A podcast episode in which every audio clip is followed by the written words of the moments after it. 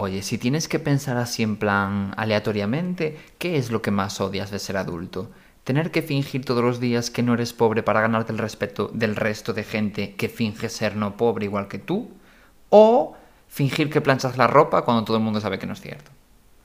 Mm, te diría que no poder jugar todos los días al escondite.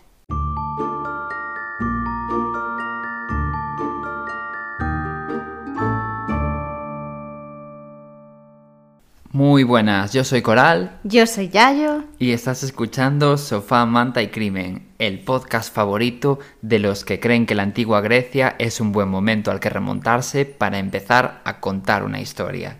Ala, ya que tardabas en insultar a nuestro podcast. Es que no hay semana que digas algo normal, chico. Bueno, pues ya pensaré para la semana que viene algo bonito, pero es que yo creo que va a quedar raro, la gente va a pensar que esto es Radio Piruleta. Radio Piruleta. Pero bueno, te haré caso. ¿Qué tal te fue la semana? Pues mira, genial. Estuve pensando que definitivamente somos la pija y la kinky del género true crime. Mm, no sé si te lo compro, desarrolla. Mira, somos una rubia y un gay que nos conocemos desde siempre. Ajá, Somos los personajes principales de la vida de nuestros amigos. por supuesto. También tenemos muy poca dignidad y un podcast al que están deseando venir todas las estrellas de este país. Mira, esta última parte sí que no te la compro nada. Por. Hombre, es que se da la casualidad de que para que alguien famoso quiera venir a este podcast se necesita una cosa bastante importante. Contactos. Éxito. Ya me arrepiento un poco de lo que acabo de decir. ¿Puedo retirarlo? No, no puedes retirarlo. Jo. O sea, ya queda aquí para siempre. Vale, pues nada. Y bueno, eh, empezaremos ya con el capítulo, ¿no? ¿Qué pues te parece? Sí, allá vamos. ¿Quién empieza de los dos? Eh, no me acuerdo. Creo- ¿Tú, no? Creo que yo, sí. Vale, pues venga. Voy a, Ánimo. voy a fingir que esto no, ¿sabes? Como que no, no lo teníamos planeado de antes y que acaba de ser así espontáneo. Lo de, uy, ¿quién empieza antes? Sí, bueno. Todos lo sabemos. bueno, allá va. Eh, mi caso se llama Vlado Taneski. No me suena nada. Normal porque es de Macedonia, este chico. De la fruta. Sí, de la fruta, del postre. Espera, claro, no es una. Bueno, son frutas, no una fruta. Bueno, claro, son varias, son varias frutas. Poca rigurosidad por tu parte, la verdad. Me esperaba Como más. siempre en este podcast. Exactamente. Vale, pues venga, dale. Bueno, el protagonista de mi historia es Vlado Taneski. Este señor nació en 1952 en Kicevo, o como se quiera pronunciar. Quizebo es Murcia. Exactamente, un- una localidad de Murcia. Vale. No, ¿dónde está? En Macedonia. Está en. mm, bueno, es un pueblo de, random que había en lo que hoy en día sería Macedonia, pero en realidad en su momento estaba en Yugoslavia. Vale. Que, bueno, para quien no lo sepa, era un país que aglomeraba a varios países de los Balcanes actuales, rollo, pues, yo qué sé, Serbia, Croacia, Bosnia y todos estos. Sí, vale. Lo que pasa es que, yo qué sé, parece una info obvia, pero había, o sea, yo doy por hecho que aquí hay gente muy joven que igual no sabe lo que es este país, porque cuando tú y yo nacimos ya no existía, entonces si tienes 18 años, pues yo qué sé, igual. Ni te suena, sí. Exacto. Bueno, continuando con la historia, los padres de Vlado eran conservadores y muy estrictos en, bueno, en cuanto a, a disciplina y tal a la hora de, de educar a su hijo. Y Vlado, de hecho, sufría maltrato físico y psicológico por parte de, de sus padres.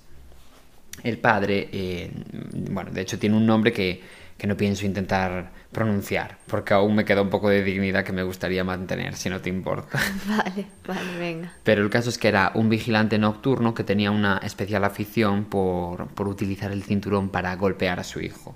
Vale. Y la madre, Gorica, era igual de severa y agresiva que el padre o incluso más.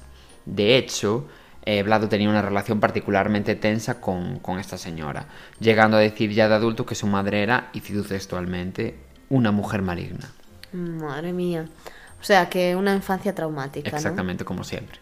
Vale. siempre, siempre ocurre en mis casos, no vaya a ser. Sí, sí. A ver, es normal que al final... Sí, sí, a ver, eh, va de la mano, las cosas como son. Bueno, el caso es que Gorica, además de insultarle y gritarle, también le golpeaba sin motivo alguno en cualquier parte del cuerpo. Y por culpa de estas palizas, Vlado tuvo pesadillas y, y terrores nocturnos toda su vida. Y terminó además desarrollando una especie como de, bueno, como de sentimiento de, de frustración consigo mismo por no haberse enfrentado a ella cuando correspondía y tal, ¿sabes? Vale. Y bueno, tras, tras esta traumática infancia, Vlado se fue a lo que ahora sería Croacia a estudiar periodismo y bueno, allí conoció a la que terminaría siendo su esposa cuando tenía 21 años. Bueno, Y tuvo además dos hijos con, bueno, con esta chica. vale. O Ca- sea que parece que su vida se encaminaba bien. Exactamente. Parece que todo mm, va a- eh, está saliendo a pedir de Milhouse.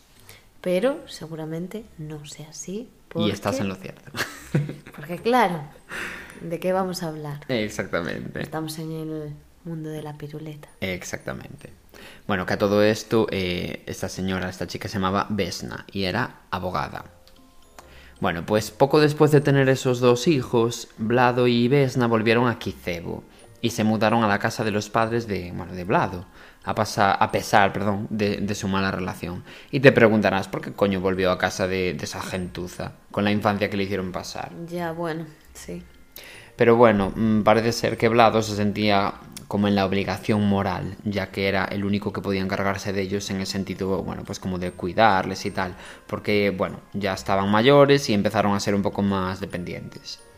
Vale, hasta aquí todo correcto, porque encima eres una persona que haces tu vida y llevas una vida estable y además, pues, a pesar de lo que te han hecho, eh, los cuidas y te preocupas por ellos. Exactamente. Bien. Pero bueno, ya vol- volvemos a decir, este no es el planeta Piruleta y estos no son los grandes premios Lollipop, así que no va a ser como tú te imaginas.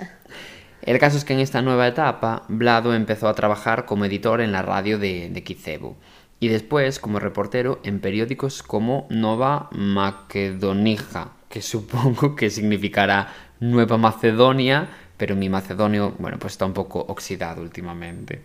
Vale. Y bueno, también en el periódico Utrinsky Vesnik de Skopje. Pero parece ser que había mazo competencia en el, en el sector, en el sector, perdón. Así que Vlado empezó a plagiar textos de, de sus compañeros y a hacer, bueno, pues un poquito de inventing de repente para llamar más la atención. Vamos, se estaba marcando un Ana Rosa Quintana para que nos entendamos. un besito para ti, Ana. Bueno, ahora hagamos un salto temporal hasta 1990. En este año, el padre de Vlado se suicidó. Por el cargo de conciencia que tenía, por ser un maltratador. Lo dudo, la verdad. Pero bueno, si a ti te hace ilusión pensar eso, oye, no voy a ser yo quien te la quite. Vale. Y bueno, a partir de entonces, la relación con su madre empezó a empeorar porque, claro, se quedaron ellos dos solos y se llevaban fatal. Hasta que en el año 2003 la madre de Vlado murió. Y bueno, a la vez que esto ocurrió, eh, Vlado fue despedido del periódico Nova Makedonija, ese periódico que significaba en mi cabeza Nueva Macedonia Sí, supongo que sí. supongo. Por lo que empezó a atravesar problemas económicos. Entonces, claro, se te mueren los dos padres, que bueno, pasaron muchos años entre una cosa y otra, pero bueno, es- el hecho de quedarte sin padres, oye, está ahí por muy mal que te lleves. Sí, y además, aunque ellos le maltratasen o lo tratasen fatal, son tus padres Exacto. y no quita que les puedas querer igualmente. Exacto. Y encima, pues problemas económicos. Así que todos estos acontecimientos se hicieron un poco bola, Sí. por lo que sea, ¿no? Y terminaron perjudicando a la relación que tenía hablado con su mujer, hasta el punto de que en el año 2004 se divorciaron. Ya. Y bueno, aquí empieza la movida, porque hasta ahora todo era contexto. Porque ya sabes que a mí me encanta contextualizar. Sí, pues a ver, venga. Bueno, eh, em, la movida es que su mujer Vesna se muda en este momento a Skopje, a la capital de Macedonia, con los hijos y, y Vlado decide quedarse en Kicevo a pesar de que sabe que allí nunca ocurre nada interesante de cara a ser periodista. Pero bueno, quédate con este dato que acabo de mencionar porque vas a flipar. O sea, que ya era su ciudad, estaba acomodado y se quiso quedar ahí. Mm, Claro. Esperemos que sea eso. Pero bueno, luego tú ya opina al final de la historia. De repente, en el pueblo ocurre una cosa súper macabra. El 16 de noviembre de 2004, es decir, el año en el que se divorcian Vlado y la mujer, Mitra Simjanoska, una señora random, de 64 años, desapareció de su casa tras eh, bueno, dejar en la cocina un rastro de sangre. Dos meses después, o sea, ojo, eh, mazo de tiempo después, un empleado de limpieza encontró su cuerpo dentro de una bolsa de plástico en un vertedero de Kicevo. Vale, o sea, encontró el cuerpo de Mitra, se llamaba, ¿no? Mitra, exacto, Mitra Simjanoska, bueno, de esa señora. Sí. y presentaba signos de haber sido atada, torturada, violada y estrangulada. Madre Todos lo mía. saben. Blado mm, huele mal, ¿eh? Sí, bueno, espera, espera. Llevaba menos de dos semanas muerta, así que el autor de aquella barbarie había mantenido a esta señora secuestrada durante más de 40 días. Dios, pobre mujer. Es que claro. Y bueno, esta noticia evidentemente eh, saltó a los medios de comunicación y Vlado Taneski, que claro, era un periodista, recordemos, fue uno de los periodistas encargados de ir al lugar de los hechos y recopilar información para un artículo. Vaya, qué casualidad. Blado justo en el momento indicado. Bueno, eso es que eres tú un poco mal pensada, la verdad. bueno, de hecho, llegó a entrevistar a algunos de los familiares y amigos de la señora asesinada para informar sobre los avances de la investigación y tal. Y en esos artículos, Blado no se limitaba exclusivamente a recoger bueno, las declaraciones de investigadores y familiares, ¿no? También incluía datos que en principio parecían un poco inventing por su parte. Creo que conozco este caso. Sí. Sí. Bueno, pues me parece complejo que lo Vale, conozcas, pero vale. bueno, puede ser. Bueno, por ejemplo, dio detalles del interior del piso de Mitra y dijo que el cuerpo podría haber sido arrastrado a la cocina, etc. Unos detalles que resultaron ser ciertos, pero que la policía mantenía en secreto, así que no había forma de que él lo supiera. O sea, era un poco extraño. Era secreto de sumario todo. eso. Exacto. Pese a esto, las autoridades centraron las investigaciones en dos delincuentes que ya habían asesinado a, bueno, a otro anciano semana antes del crimen de Mitra. Vale. De hecho, estos dos hombres fueron condenados a cadena perpetua, Por el crimen de Mitra al final. Sí. Ah, pese a que los rastros de semen hallados en el cuerpo de, de esta señora no correspondían a ninguno de ellos. madre mía. Pero cumplieron la condena, sí. Mm, sí, claro. O sea, los metieron en la cárcel por esos Vale, crímenes. vale, vale. Ni siquiera se planteó la posibilidad de un tercer atacante. O sea, quiero decirte, es que fueron ellos dos y punto. o sea, fue heavy. Mm, sí. Pero bueno, pudieron ser. Es que de momento no sabes quién puede ser. No, no lo sé. bueno, pues ahora hagamos un salto temporal hasta noviembre de 2007. Venga, saltitos yo. Sí, que estamos en el Saltamontes ahora. Bueno, eh, li- es que esto no sé cómo se pronuncia, pero me voy a tirar a la piscina. Liubika Likoska, de 56 años, salió a hacer unas compras al salir de trabajar, pero nunca regresó. Ella se fue al Aldi y no volvió del Aldi. Algo extraño pasó en el camino. Mm, vale. Y al igual que le pasó a la primera mm, víctima, a Mitra, eh, de la- mm, esta mujer también permaneció cautiva hasta días antes de que hallaran su cuerpo. ¿Ves? Es que eso me parece terrible, en plan, porque Ya. te están torturando y estás viviendo eso todo. Buah, es que no, no sé. Es horrible. Sí. Esto, bueno, pasó en febrero de 2008 y durante ese tiempo fue atada, maltratada, mm, violada y estrangulada. Y una vez muerta, la envolvieron en una bolsa de plástico y la abandonaron en una zona boscosa próxima a una gasolinera de Kicebo. Vale. Y bueno, evidentemente esto vuelve a ser la noticia del día en Kicebo, que no pasaba nunca nada y de repente magia, pasaron cosas todo el rato. Claro, y además fue como el mismo modus operandi. Sí, la verdad que sí. Y bueno, Vlado escribe en el periódico Utrinsky Besnik, un periódico random de por allí, que mientras la policía trabajaba en el caso, la mayoría de habitantes piensa que este crimen, bueno, pues está relacionado con el doble homicidio sucedido, claro, hace unos años. Y de hecho, el propio Vlado fue el encargado de dar la, la exclusiva del asesinato. Pero no entiendo una cosa, o sea, ¿por qué dices doble asesinato? Claro, porque los otros dos chicos habían asesinado a un anciano y a- en- supuestamente a Mitra. Vale, vale. O sea, Pero- les acusaron de los dos Claro. cargos. Y solo No, el, del- el del anciano 100%. Sí, ya. Habían sido ellos, me Ya, refiero. ya, ya, pero el de entendí. Mitra también lo acusaron por ellos. Pero... Sí. Y bueno, los siguientes días Vlado publicó varios artículos en donde creaba teorías sobre cómo eh, podrían haber secuestrado a la señora asesinada. Y habló de una ventana abierta, de una lámpara encendida, de un ataque por sorpresa donde la víctima mm, supuestamente se resistió e incluso de una puñalada en el pecho. Y estas teorías, una vez más, se correspondían con la realidad. Y a los investigadores les extrañaba tanta coincidencia. Claro, dijeron, es periodista, es la bruja Lola. Es que, a ver, es heavy, que aciertes casualmente toda esta información. Pero bueno, pues simplemente pensaron que habría algún tipo de filtración policial, la mítica. Sí. Pero entonces pasó una cosa muy extraña. Unos meses después, en mayo de 2008, Un paisano que iba andando por la calle tranquilamente pensando en la temporada final de Sabrina, Cosas de Brujas, encontró el Eso te lo dijo el señor, ¿no? Sí, por supuestísimo. Bueno, encontró el cadáver de Zivana Temelkoska. Bueno, pues otra señora de 65 años, una vez más, y que estaba metido en una bolsa de plástico y sobre un montón de basura junto al campo de fútbol local de Kicevo. Es que todas eran mujeres, ¿no? Todas y todas tenían más o menos la misma edad. Claro. Llevaba nueve días desaparecida en este caso y como las anteriores víctimas también pues por supuestísimo fue violada, asesinada mm, y demás. Y tenía 13 heridas en el cráneo y bueno, múltiples fracturas de costillas. O sea, muy heavy. Y a los dos días, mm, Blado llamó a su editora del periódico en el que trabajaba y le explicó su hipótesis respecto a este último crimen. Le dijo que guardaba relación con los otros dos ocurridos en Kicevo en 2004 y 2008. Y el 19 de mayo le publicaron a toda página eh, su teoría bajo el titular Asesino en serie acecha Kicevo.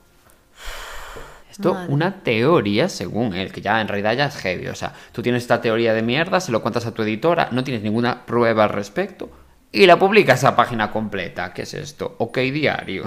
No sé, me parece un poco heavy. Ok, diario. Bueno, en ¿Te el... puedes dejar de meter con todo el mundo? No nos van a promocionar. Ya, bueno, pues tampoco iba a ocurrir. bueno, en el artículo se podía leer, y cito textualmente, la gente de Kicevo vive con miedo después de que se haya encontrado otro cuerpo asesinado en la ciudad. El cadáver se parece mucho a uno descubierto a 20 kilómetros de Kicevo el año pasado, y existe la posibilidad de que esos monstruosos asesinatos sean obra de un asesino en serie. Eso es lo que ponía la A noticia. ver, no es tan raro No. llegar a pensar que fue un asesino en serie. Sí, yo se lo compro, la verdad. Sí. Pero bueno, mm, horas antes de que se publicase el artículo, la policía ya había, o sea, ya había relacionado a las tres víctimas. Tenían edades similares, o sea, de, de hecho tú y yo, mientras lo contábamos, tú misma dijiste, ah, mira, eh, era el mismo modus operandi y tal, ¿no?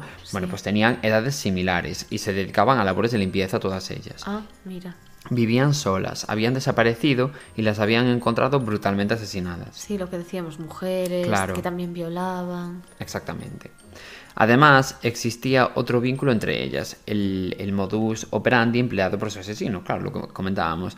Las secuestraba y las mantenía cautivas para torturarlas, golpearlas y violarlas salvajemente. Y después las estrangulaba con un cable telefónico. Y las metía desnudas en una bolsa de plástico y bueno, las arrojaba a lugares apartados de Kicebu. Es que es imposible que no sea un asesino en serie. A ver, es que... Tenía que ser la misma persona. Hombre, obviamente, es que ya solo lo del cable telefónico es como súper aleatorio en realidad.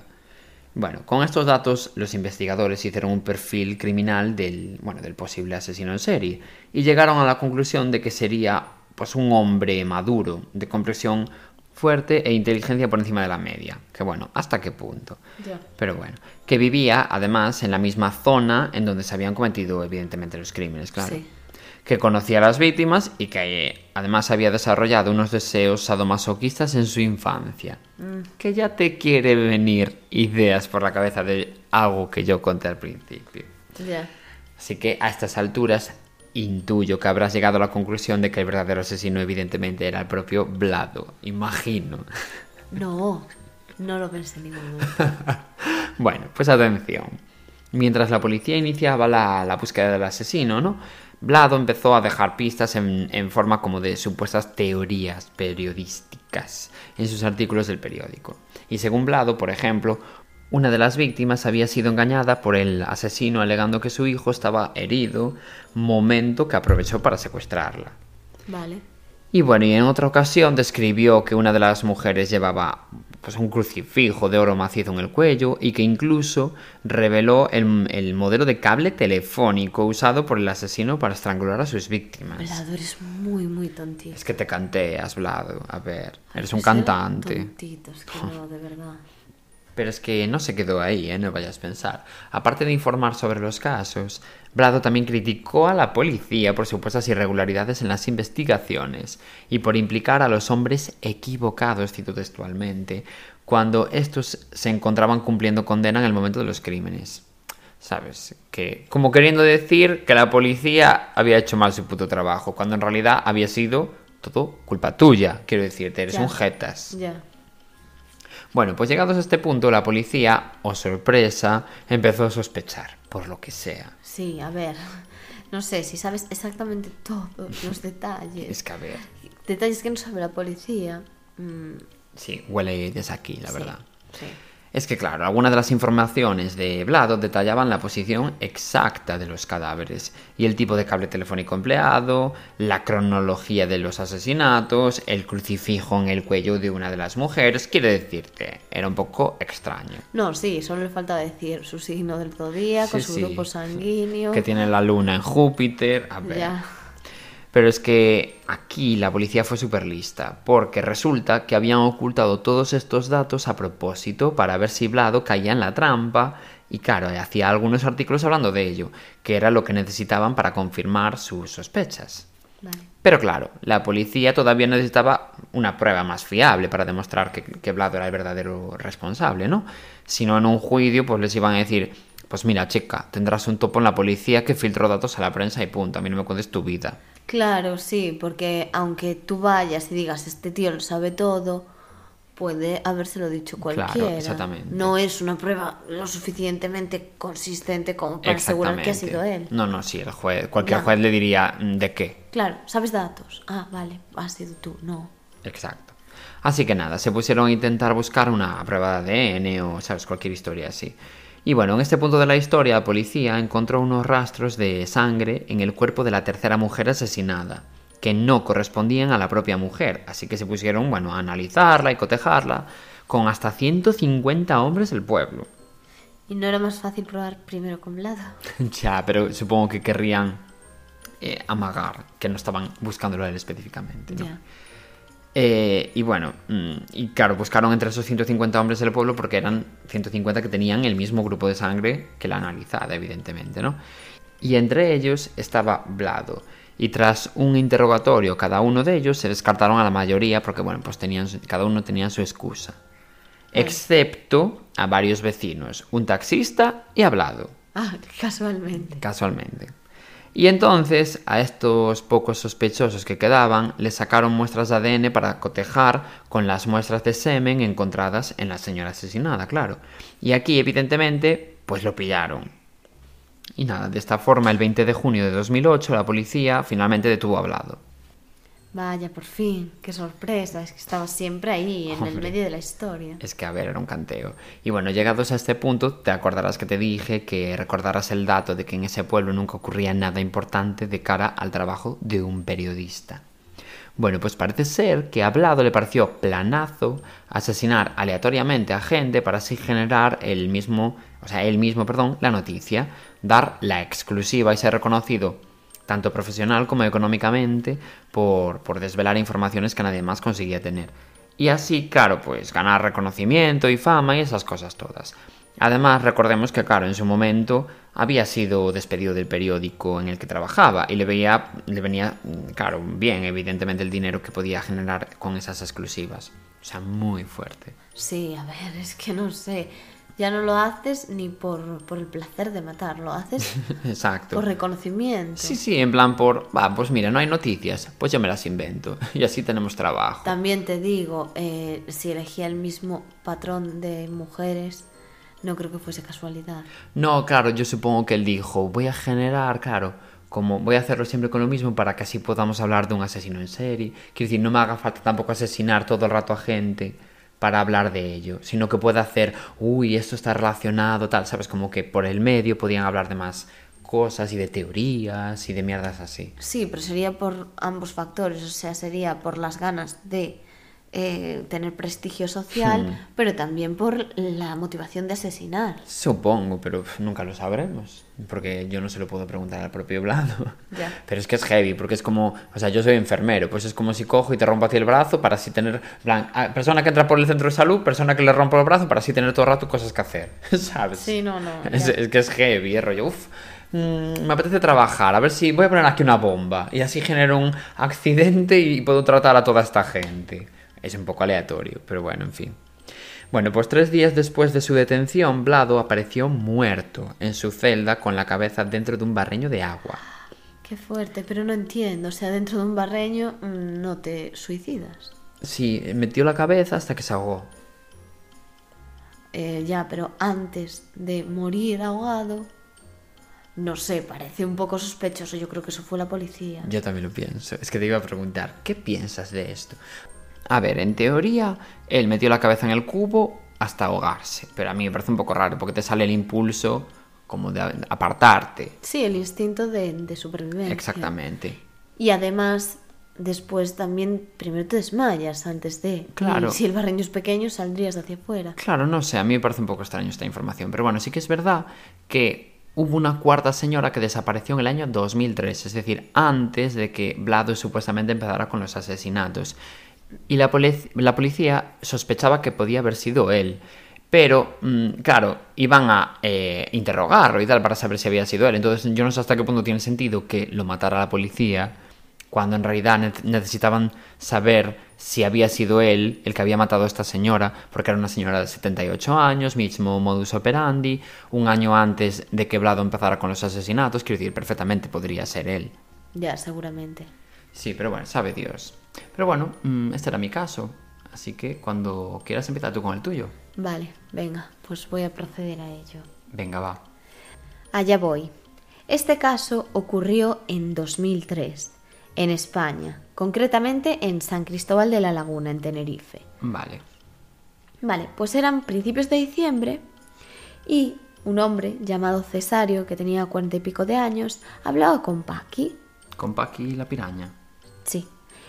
Bueno, Paqui en este caso vivía en otra ciudad, vivía en Melilla. Y en ese momento, pues era bastante poco común conocerse por internet, porque ya digo, hablamos del 2003. Ay, Dios, sí. En ese momento Paqui tenía 35 años y era viuda. Bueno, ella le contó que estaba casada y tenía varios hijos, pero que habían tenido un accidente con el coche y se habían muerto todos. O sea, y después de mucho hablar por el chat, y bueno, era una- un chat de una web. Vale. Después se pusieron a hablar por Messenger. Vale. Y ella por fin dice, ha llegado el gran día. Y aparece como la imagen de Homer Simpson bajando por las escaleras vestido de novia. Sí. Y llegó el momento Me lo imagino. de conocerse. Y la verdad se gustaron muchísimo. Incluso él le pidió matrimonio a ella. ¿Y O fue a través del diario de Patricia? Casi. Fue una historia muy parecida. Y eso, le pidió matrimonio y ella aceptó. Pero bueno, le pidió unos días porque claro, ella tenía su vida en Melilla. Ya. O sea, fue un amor de De- sí, sí. Flash. Exacto. Le pidió volver a Melilla para poder vender el piso, arreglar las cosas, o sea, tú imagínate, No, que ya era algo serio. Y hacer pues, por fin su vida allí en Tenerife y ir a vivir con él. Entonces Paqui volvió a su casa y allí se cambió el nombre de Messenger y se puso Paqui la Fogosa. Madre mía. Sí. Carambas, Paqui. Paqui, mira qué, No, qué no, escondidito te lo tenías. Iba loquita por la vida. Sí. Entonces su relación se hizo mucho más formal, ya empezaron a hablar todo el rato pues por llamadas, ya dieron el siguiente paso. Pasaron de los zumbidos a las llamadas. Eso es. Bueno, pues esto era más o menos principios de diciembre cuando se conocen, pues ya en Navidades, están hablando por teléfono un día y alguien llama a mamá a Paqui. Entonces Paqui pues le comenta a Cesario que es hijo de unos amigos que lo estaba cuidando y que tenía mucha confianza. Y nada, se queda ahí, Cesario la cree y sigue con la relación. Va, a ver. Cesario, eres un poco pringado, pero vale. Vale, pues te voy a contar un poquito quién era Paqui. Paqui se llamaba Francisca Ballesteros. Vale, suponía. Sí, y nació... ¿Por qué suponías? Hombre, Ah, eh, Paqui de Paca viene de Francisca. Francisca, ya, claro. le gustaba que le llamasen Paqui. Y nació en Valencia en 1969. Se casó con Antonio González, que era funcionario, y tenía pues ocho años más que ella. Él vivía en Melilla y ella, pues un poco el modus operandi que quería hacer después, se marchó a vivir con él. Tenía varios hijos. Una era Florinda, que nació en 1990. Florinda. Sí. Vaya por Dios. Flor Inda. No, no es gracioso. Sandra, que nació en 1989, y Antonio en 1992. Aquí ella era ama de casa y cuidaba a sus hijos. Y la gente que conocía a la familia, pues la tenía muy buena estima, la verdad. Además, su hija Florinda se había muerto a los seis meses. Ay, pobre. También, Jolín, pobre Dios, con seis meses. Sí, sí. Y era una familia, la verdad, muy normal, de clase media. Vale. Vale, pues Paqui era una persona muy bien considerada por sus vecinos, un poco introvertida, pero como muy buena madre que se preocupaba por el bienestar de su familia. Además empatizaba mucho con ella por lo que le había pasado a su hija. Bueno, y claro. llevaba ya 17 años casada con su marido. Entonces te preguntarás, ¿y el accidente que me contabas antes de tráfico que tuvo esta familia? Sí. Que Paqui le había contado a Cesario que su familia había tenido un accidente donde, donde habían muerto todos. Claro, sí, sí, sí. Pues esto todo era completamente mentira. Ah, era inventing. Exactamente. O sea, ella, en, a mediados de este año, del 2003, había empezado a entrar en varios chats de Internet, que ya pues en este siglo era como un boom de aquellas. Ya. Y eso utilizaba pues el nick de Fogosa. Fogosita ella. Y tuvo cierto éxito entre los hombres de los chats. Entonces habló por lo menos con tres. A los que les estaba contando que era viuda y que su marido y su hija habían fallecido en un accidente. Madre mía. Pero claro, ya te digo, esto todo era mentira. Entonces, sobre estas fechas, mientras hablaba con Cesario, Antonio, el marido de Paqui, un día comienza a tener tos, fiebre y poco a poco se pone, se pone cada vez más enfermo. Entonces esto hasta lo llega a incapacitar para seguir trabajando. Ahora volvemos un poco más atrás. Esto era diciembre, pues a principios de este mismo año, Vale, de 2003. sí, hubo una plaga de cucarachas en la casa familiar. Vale. Entonces, Qué asco. Sí, sí. Toda la casa se llenó de cucarachas, imagínatelo. Entonces, Paqui puso trampas, insecticida y finalmente hasta llegaron a llamar a una empresa para fumigar porque nada de los remedios caseros que había buscado en Google funcionaban. Dios, ya había Google, claro. Bueno, no sí, lo sé. Sí, seguro. Vale. Si había chat. Sí. Entonces, al no entender muy bien los médicos lo que tenía, pues pensaron que los productos para matar a las cucarachas podían haber afectado al marido. Entonces, toda la familia estaba súper preocupada por este hombre. Además, todo el mes de diciembre, que esto ocurrió en diciembre cuando se empezó a encontrar mal realmente, lo pasó en el hospital. Y justo en ese momento, Paqui decide aprovechar para hacer un cambio en su vida y adelgazar.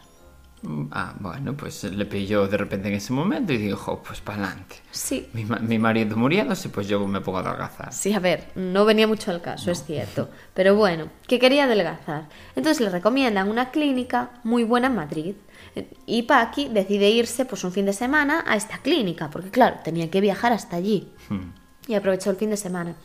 Y cuando Paqui se marcha, llaman a la casa, contesta Sandra y casualmente era la clínica que le dice que su madre no ha ido, que por qué no ha ido a la cita. Vale. O sea, Paqui no acudió a la cita. Vale, vale, vale. Entonces, bueno, pues querían reprogramar la cita, por eso la llamaron. Y Sandra dice, bueno, pues malo será, en plan, se quedaría dormida, estará cansada, pues Sí, no le cualquier- cuadraría bien, algo pasó, o sea, tampoco le da mucha importancia. Claro. Además, Paqui nunca se iba de casa y nunca dejaba a sus hijos solo, o sea, como que era una madre muy preocupada por sus hijos. Entonces, al llegar el lunes a casa, pues Sandra pues tampoco se preocupa. Y sabía además cómo era su madre, en plan de... Despistada y tal. No, y de, de estar siempre en casa. Bueno, ya, ya. Entonces, bueno, que no le da más importancia. Dice, no llegaría a tiempo a la cita, se quedaría dormida. Bueno, vete tú a saber. Entonces llegan las navidades. Era diciembre, pues llega el día de Navidad. Y nada, van pasando los días y Antonio, pues a mediados de enero, fallece. Ay, Dios, pobre. Sí, de la enfermedad que padecía, que no sabía muy bien qué era, y pierde la vida a causa de un infarto. Vale. Entonces, a partir de ese momento, la familia evidentemente queda destrozada. Además, él era el que mantenía económicamente a Paqui y a sus hijos. Ah, vale, no, o sea, Paqui no trabajaba. Claro, era ama de casa, lo Vale, que te vale. decía. Es verdad. Sí. Entonces también Paqui piensa que había perdido a Florinda, ahora perdía a su Ya. marido, era un bajón para ella. Entonces todo el mundo se compadecía con todas las desgracias que vivía esta pobre mujer. No, claro. Al final te pasaba un montón de, de cosas. Vale. Pues resulta que Paqui iba mucho a la carnicería de su barrio. Y allí tenía muy buena relación con el hombre que trabajaba en la carnicería. Vale. Y él le llevaba la carne a casa, le iba a cobrar a casa o le apuntaba pues, si tenía alguna deuda y ya se lo, co- se lo cobraba más tarde. Sí, la mítica de las carnicerías locales, maravillosas. Sí. Entonces, en ese momento, Sandra, la hija mayor, comienza a desarrollar la misma enfermedad que su padre. O sea, ya estamos hablando a principios de verano esto, más o menos. O sea, Vale. ya habían pasado casi seis meses, Sí. porque era julio. O sea que el efecto de las cucarachas ya pasando. Sí, a ver, sí. Pero bueno, ya digo, también la plaga había sido a principios de año y el hombre se había puesto enfermo más adelante. Ya. Pero bueno, Paqui estaba muy preocupada, entonces se había dedicado a cuidarla y a llamar al colegio para avisar que no iba, la cuidaba, la atendía a todas pues, las necesidades que tenía la niña. Y un día de estos, el carnicero que te decía que se llevaba muy bien con Paqui, Sí. timbra la puerta. Entonces le abre Paqui y el carnicero se queda alucinando, porque claro, ve a la niña cómo está. Destrozada. Sí. Entonces, eso, al ir a buscar Paqui la cartera, se queda mirando a Sandra y la ve con la piel verde, con heridas por toda la cara, Jesús. hacía muchísimo ruido mientras respiraba. Entonces este hombre se asusta un montón. Y le dice a Paqui, oye, mira, a esta niña hay que llevarla al hospital ya. Y Paqui Obviamente. dice, a ver, no está tan mal, esto se le va a pasar. La mítica de que te pones verde sin querer, pero ya se te pasará. A ver. Claro. Paqui. Sí, sí. Escúchame, cariño. Sí, no, Paqui, mm, no, en el mundo de fantasía a lo mejor mejora, pero deberías de ir Hombre. corriendo urgencias. Entonces Paqui, pues al final acepta un poco, pues así, de aquella manera, y dice, venga, va, pues la llevamos al hospital. Entonces directamente en el hospital la llevan a reanimación. Y en media hora, Sandra muere. Jesús. Sí. Muere por una insuficiencia hepática y un fallo multiorgánico masivo. No, claro. Sandra tenía cirrosis. O sea, una enfermedad muy asociada, sí, y asociada a beber alcohol. Claro. Entonces, bueno, era muy raro la situación. Y empieza la policía a investigar, evidentemente. Sandra dio positivo en tóxicos, en diazepam y en relajantes musculares y antidepresivos. O sea, había una sustancia que era cianida cálcica, Jesús. algo muy muy complicado de encontrar en la sangre. O sea, es una molécula que en el cuerpo como que se convierte en carbono, nitrógeno y calcio Sí. y es indetectable. Uf, ya, claro, y provoca parada cardíaca. Sí, y bueno, solo se detecta entre 6 y 12 horas después de consumirlo. O sea, antes o después Ya, nada. ya no lo encuentras en el cuerpo. Entonces, bueno, casualmente se lo encontraron. Y se utiliza para eso, para combatir el alcoholismo. Entonces te tomas esta sustancia y te sienta tan mal que consigue como que el alcohol te cause rechazo. Mm, Ya. En plan, que todo te sepa mal y que no, no quieras consumirlo. Es como para combatirlo un poco. Vale, pues resulta que eso, que eh, lo que se tomaba, Sí, esa cosa rara. esa cosa rara se llamaba colmen. Colmen. Sí, y se vende con prescripción médica. Entonces, evidentemente, la policía, Eh, sí, sí. Ya, yo ya me estoy imaginando por dónde va claro, este caso. dice Paqui, Huele a Munchausen by proxy. Eso es, eso es. O sea, la policía le dice, Paqui, eres un poquito sospechosa. Y a los pocos días, no te lo creerás, será una gran sorpresa, pero su hijo pequeño también comienza a encontrarse fatal y tiene que ir al hospital. Qué sorpresa, no me lo Sí, esperaba. sí. Y aquí, claro, pues evidentemente la policía decide exhumar el cuerpo del marido de Paqui, porque ya... Jolín, Sí, ya huele a caca. Sí, entonces había pasado ya medio año, pero examinaron como las larvas y no llegaron a encontrar nada. Bueno, Pero bueno, que podía verse sí, a ver. esa sustancia. Llevaba muerto meses, vete tú a saber. Sí. Y el hijo pues sigue enfermo, pero menos que como estaban su padre y su hermana. Y es cierto que en él tampoco encuentran esta sustancia que estaba en el cuerpo de Sandra, pero sí encuentran diazepam y bueno, los demás relajantes. Vale. Paqui, la verdad, mm, la policía la encuentra súper tranquila, ni se inmuta por lo de su hijo, ni siquiera la ven preocupada por lo que le había pasado a toda su familia. Por lo que sea. Y Paqui, evidentemente, es detenida. Bueno, bastante tardar. Claro, iniciaron una investigación en su casa y solo se encontraron botellas con un poco de diazepam. Y la verdad, pues ni se altera cuando la detiene. Pero, sin embargo, Paqui sí que es cierto que confiesa todo.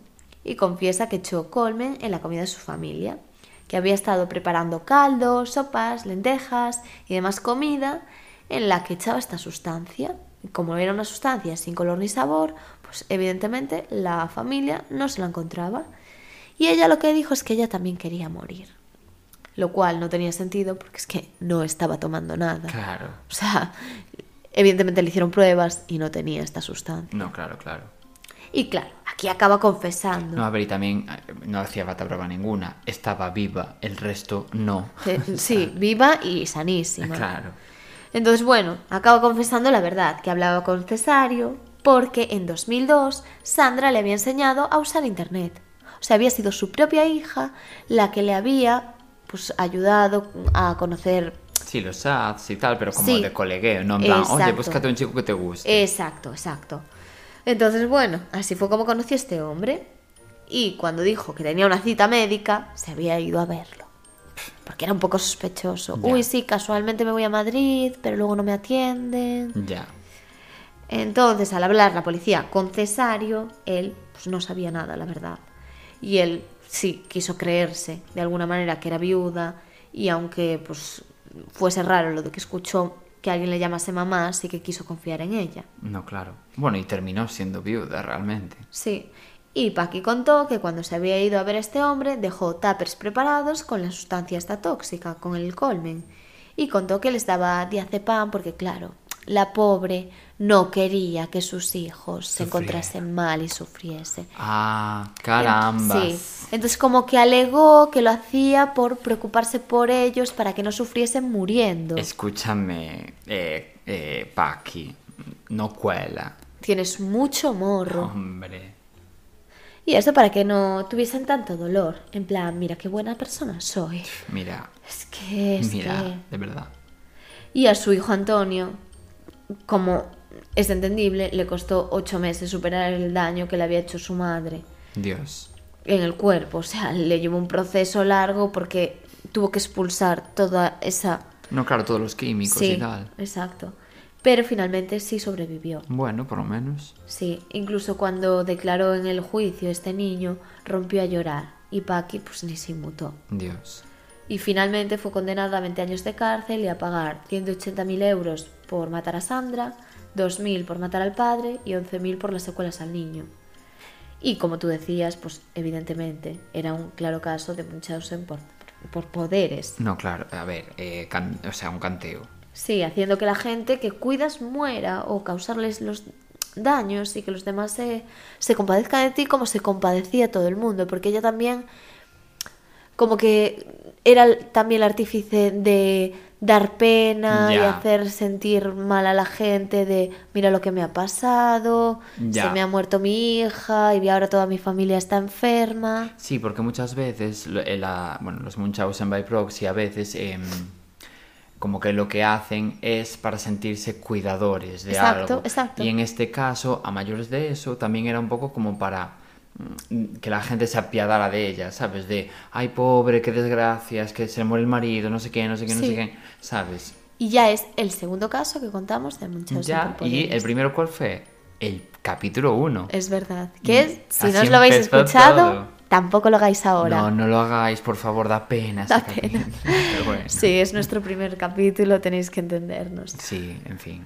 Bueno, pues la historia es esa, que Paqui, después de llevar 17 años con su marido, tener dos hijos que tenían pues eso, sobre 14, 10 años más o menos, no sé, o sea, son unos hijos ya bastante mayores. Ya. y decides querer matar a toda tu familia por un hombre que has conocido de repente, que también me recordó al otro caso que hicimos del niño en la maleta. Ay, sí, sí, un poco sí que se- O sea, como que es un poco ese rollo. Porque la mujer también había conocido a un hombre por internet Claro. y para empezar su vida de cero, quiso o sea, no quiso, mató a su hijo. Es que. Y es muy fuerte cómo puedes tener una vida normal, de ama de casa, de persona corriente y que llegue un día y de repente decidas causar No, sí, tanto sí, daño. Es que es muy heavy. Y, y todo encima por, joder, por un, un señor que has conocido en, en el chat de Terra. Que lo has visto un día, Es que es muy fuerte. que no tiene ningún sentido. Bueno, pues nada.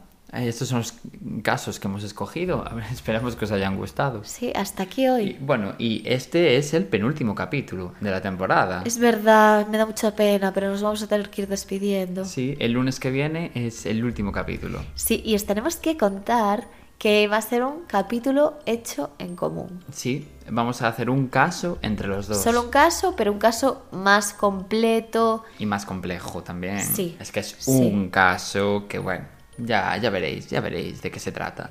Sí, y eso, pues luego volveremos con la segunda temporada. Nos Pero- vamos a abandonar. Pero ya en septiembre, ¿eh? Después. sí, más adelante. Queremos un poquito descansar. Pero tenemos sorpresitas, así que... Exacto. Bueno, si podéis seguirnos En, en Spotify. en Spotify. Y también, si queréis, podéis ponernos cinco estrellitas, que os lo vamos a agradecer un montón. Si vais a poner menos, no hace falta, ¿eh? de verdad. no, Iros al súper, a donde necesitéis iros. Y muchas gracias porque esta semana no hemos salido del top 200 de Spotify y os amamos. Exacto. Y bueno, hasta la próxima semana. Hasta la próxima. Chao. Chao. ¿Y quién es Paquila?